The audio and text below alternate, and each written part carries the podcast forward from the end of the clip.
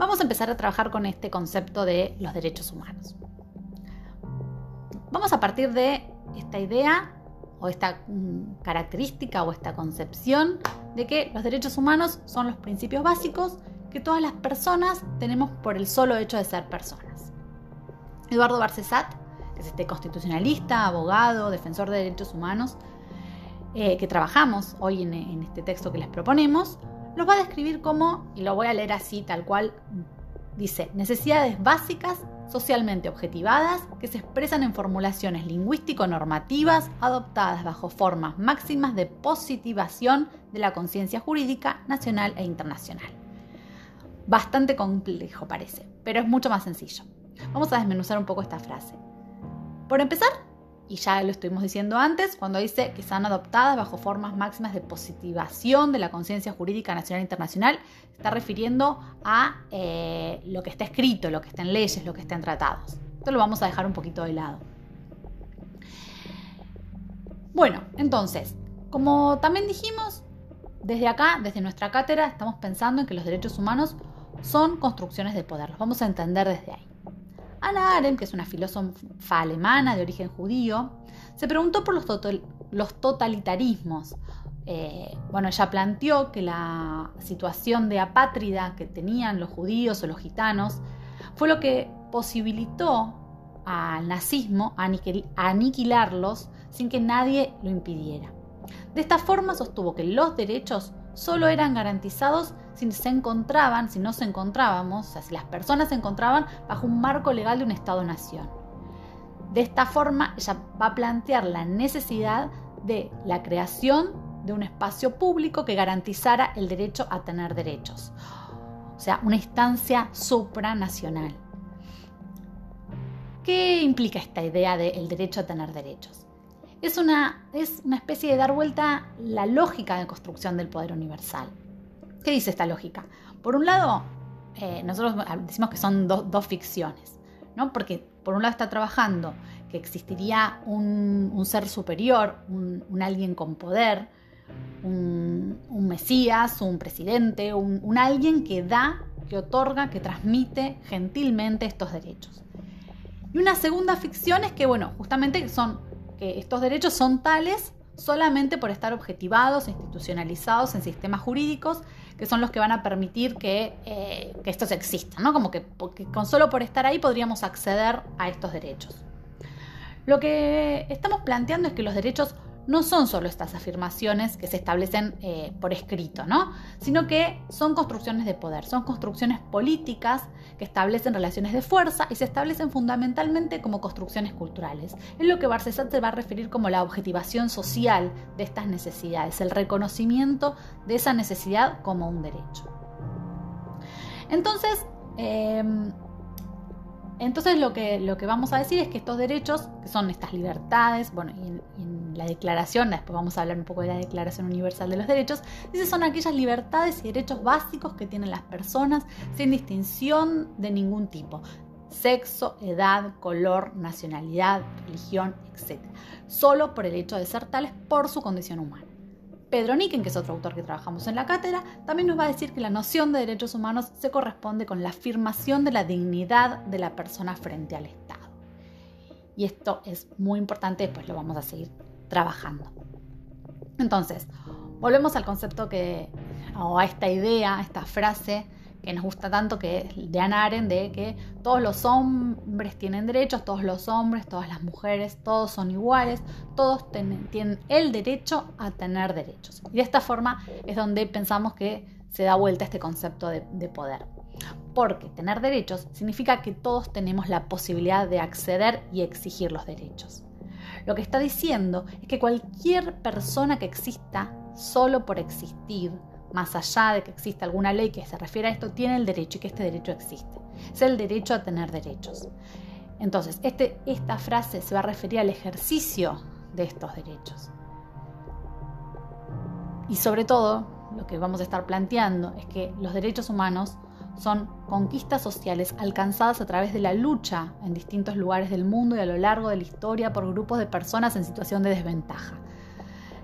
De acá que varios autores van a referirse al derecho a la protesta como el primer derecho, el de que es el, derecho que es necesario para garantizar la lucha de la sociedad civil o parte de esta sociedad para la realización práctica y efectiva de los derechos.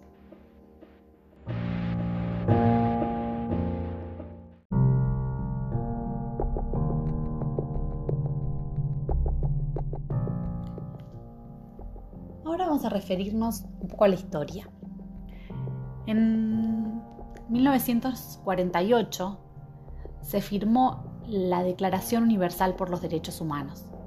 Es este documento que se firmó en un contexto particular que tiene que ver con la Guerra Fría, con la finalización de la Segunda Guerra Mundial, con lo que había sido el nazismo, el holocausto, y en donde después de muchísimas discusiones entre, distintos sectores, de, los distintos grupos, perdón, de los estados, de los distintos estados, se va a plantear esta, esta necesidad, se estimó necesario eh, esto que decía Aren, de pensar en una instancia supranacional que velara porque los estados garantizaran los derechos de todos los habitantes. Esta declaración entonces establece el derecho a la vida, a la igualdad, a la libertad de pensamiento y expresión, a que las personas puedan participar de la vida política de su país, a la salud, al trabajo, al descanso, a la educación, entre muchos otros. Son estos derechos básicos. Eh, pero entre las características, bueno, esto que, estuvimos hablando un poco antes, ¿no? Pero entre las características, eh, los principios fundamentales que, tenían, que tienen estos derechos humanos y que establece en esta declaración, que se establece en la declaración, es el de la integralidad. En algunos textos o en algunos lugares lo van, los van a entender, los van a poder eh, encontrar como interdependientes. Esto significa que un derecho no puede estar garantizado en su totalidad, o sea, no se garantiza en su totalidad si no se garantiza el resto de los derechos. A ver, por ejemplo, el derecho a la libertad de pensamiento no puede estar completo si no hay una libertad de expresión. O el derecho al trabajo necesita del derecho al, descanso. O eh, pensemos en, por ejemplo, en el derecho a la educación que no puede cumplirse si no existe el derecho a, a una buena alimentación. Por eso pensamos, por eso decimos que los derechos son interdependientes. Otra de las características eh, bueno, fundamentales y las que venimos hablando es que son universales y es el Estado el que debe garantizarlos. Esta universalidad eh, implica que son inherentes a las personas. Inherentes tiene que ver, o sea, significa que nadie nos lo puede quitar con el argumento de algún tipo de diferencia, ni política, ni religiosa, posición económica o sexo. Esto que decíamos, bueno, todas las personas tienen derechos sin distinción de... Eh, cuando se habla en la declaración que dice sin, distinción de, una de las nociones es la de raza, que esa sin distinción de raza, eh, pero bueno, gracias al avance científico sabemos que esta, noción de raza no, no, debiera aplicarse a las poblaciones humanas. Pero bueno, por esta misma razón son inalienables. Nadie puede renunciar a ellos. Tampoco el Estado puede eh, no cumplirlos alegando que nadie los está reclamando, ¿no? Por eso nadie puede renunciar a ellos y, bueno, el Estado no puede dejar de cumplirlos. En esta declaración, los Estados se comprometieron a nivel internacional con la firme y rectificación de los pactos y convenciones. Eh, decimos, o sea, la firma, firmar, significa una expresión de deseo de, cumplirlos y rectificarlos eh, tiene que ver con eh, los requisitos legales que cada país impone, que cada Estado impone, tienen que ser como aprobados por el Congreso. De esta forma los estados son los únicos capaces de garantizar, pero también los únicos de violar los derechos humanos de la población. Y esto es súper importante poder aclararlo. La característica de las violaciones a los derechos humanos es que se cometen desde el poder público y gracias, o perdón, o gracias a los medios que, que éste pone a disposición de quienes lo ejercen. O sea, podemos estar frente a crímenes gravísimos, pero si son cometidos por particulares, será un grave delito que eh, debe ser juzgado. Eh, pasar por todas las instancias, pero no se trataría de una violación a los derechos humanos. Esto muchas veces aparece. ¿no? Hoy, por ejemplo, que estamos, estamos reclamando la aparición con vida de eh, Facundo Astudillo Castro. Facundo Astudillo Castro es una desaparición forzada y estamos hablando de derechos humanos, de una violación a los derechos humanos, porque hay graves indicios, hay grandes indicios de que estuvo la policía implicada en su desaparición. O sea, si hubiera indicios de que eh, quienes desaparecieron a Facundo son vecinos de Pedro Luro y no la institución policial, estaríamos hablando de un delito común, gravísimo, pero no deja de ser un delito. En este caso podríamos, estar, podríamos si se comprueba que tuvo que ver la policía, de eh, una participación del Estado en ese delito. Entonces, eh, volviendo a esto, los estados tienen diversos niveles de obligaciones en relación a los derechos humanos, que tiene que ver con el de respetarlos, que, todos podamos ejercer y disfrutar nuestros derechos, que tiene la obligación de protegerlos, o sea que el Estado debe tomar medidas que, impidan a, terceros interferir en la aplicación de las garantías de, estos, los derechos. Otro tiene que ver con el de cumplir y garantizar, o sea, el Estado debe adoptar medidas, eh, o sea, con todos los medios a su alcance para poder garantizar la plena efectividad de los derechos y también tiene la obligación de promoverlos, o sea que, eh, bueno, esto, que se generen diferentes tipos de medidas a largo plazo y para la previsión eh, de, las garantías de los derechos en un futuro. Entonces, volviendo un poco a la historia de los derechos, en 1948, cuando se declara la declaración, cuando se firma la Declaración Universal de los Derechos Humanos, justamente era una declaración, o sea, no tuvo carácter vinculante, no obligaba a los estados a, cumplirla. Fue una expresión, justamente una voluntad colectiva, un documento ético y político, que muchos consideran que, eh, que hoy forma parte del derecho consuetudinario, que, esto quiere decir que se, que se, rige a través de la costumbre, que se ha constituido como una obligación eh, debido a la reiterada aplicación en el tiempo. Esto no fue sencillo, obviamente, que los estados la cumplan y además que la ratifiquen, ¿no? que accedieran a respetarla, pero en su mayoría gracias a la gran presión de la sociedad, de diferentes organizaciones, eh, ni hay que hablar en Argentina de, la fuerza y las luchas por los organismos de derechos humanos que hablaremos en, otro momento. Eh, bueno, en Argentina eh, la Declaración de Derechos Humanos y otros y los tratados y convenciones eh, si bien Argentina firmó en 1948 la declaración, recién cuando se modificó la Constitución Nacional en 1994, se incorporaron a la Constitución. O sea, a partir de 1994, en el artículo 75, inciso, 22, en donde están eh, incorporados eh, los, tratados y convenciones y derechos, de los derechos humanos, tiene rasgo constitucional. O sea, tiene fuerza de ley.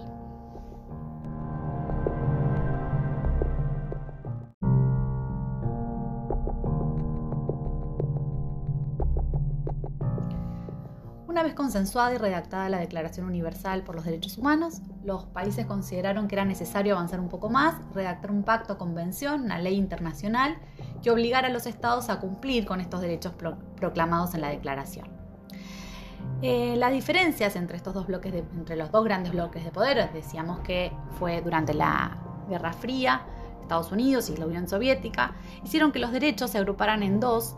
Eh, uno fueron los el Pacto Internacional por los Derechos Civiles y Políticos y el otro el Pacto Internacional de Derechos Económicos, Sociales y Culturales. Ambos fueron aprobados en 1966. Esta, esta fractura, esta división todavía rige hoy eh, y es fundamental para comprender la exigibilidad de los derechos. Bueno, esto un poco vamos a hablar un, ratito, dentro de un ratito.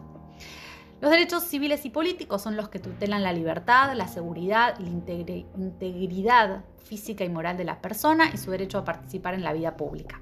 Por ejemplo, el derecho a la vida, la libertad y seguridad de las personas, a ser iguales ante la ley, a no ser sometido a torturas. Los derechos económicos, sociales y culturales se refieren a la existencia de las condiciones de vida y acceso a los bienes materiales. Por ejemplo, el derecho a la educación, a la salud, al trabajo, a estar protegido contra el hambre.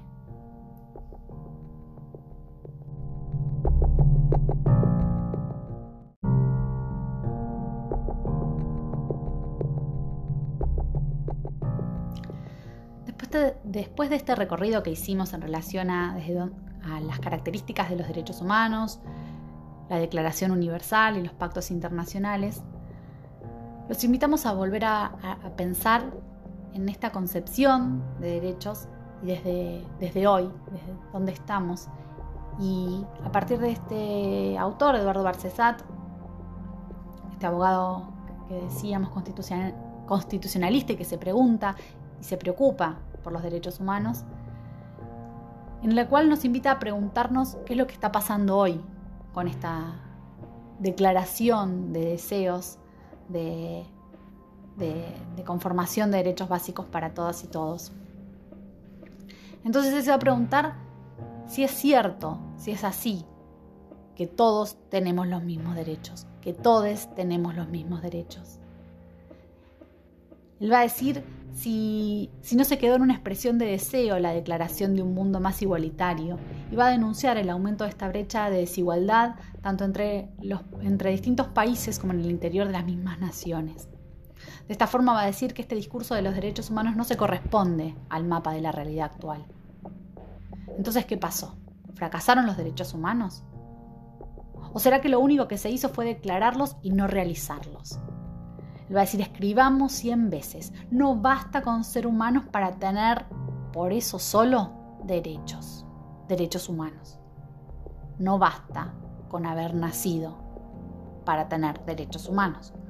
No basta para tener derechos humanos con incorporar a las leyes, a los tratados, a la constitución estos derechos. Una cosa es declararlos o incorporarlos en las leyes, tratados, constitución.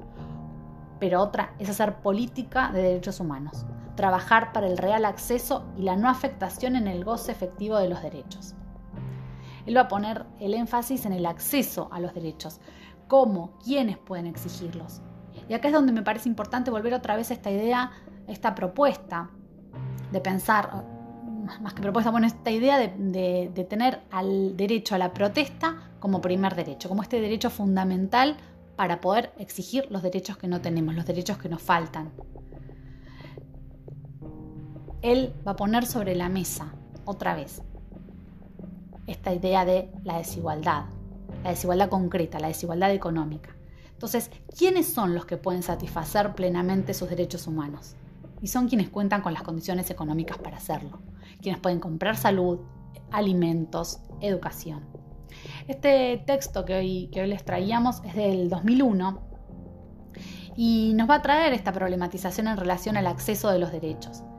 Pero sobre todo nos va a invitar a rever y a leer desde otra perspectiva esta noción de los derechos humanos como los derechos básicos que todos tenemos. Porque entonces sería que todos tendríamos que tener. Dar cuenta de estas desigualdades, pero también propone y habla de las políticas públicas sobre derechos humanos. Sea, cuáles serían las políticas públicas que debería haber en relación a los derechos humanos. Nosotros creemos que desde que Barcedas escribió este, este ensayo 2001, hubo gobiernos que se propusieron e instauraron políticas públicas que apuntaron en este sentido, en el de achicar las brechas de la desigualdad. No alcanzó, no alcanza. Aún hoy, estando en medio de esta pandemia, hay un montón, digo, perdón, no es aún no estando en medio de la pandemia, esta pandemia está incrementando muchísimas condiciones de desigualdad que, seguimos eh, acarreando. Pero estamos convencidos de que existen políticas públicas que se proponen caminos hacia una mayor igualdad y que los derechos no sean de unos pocos.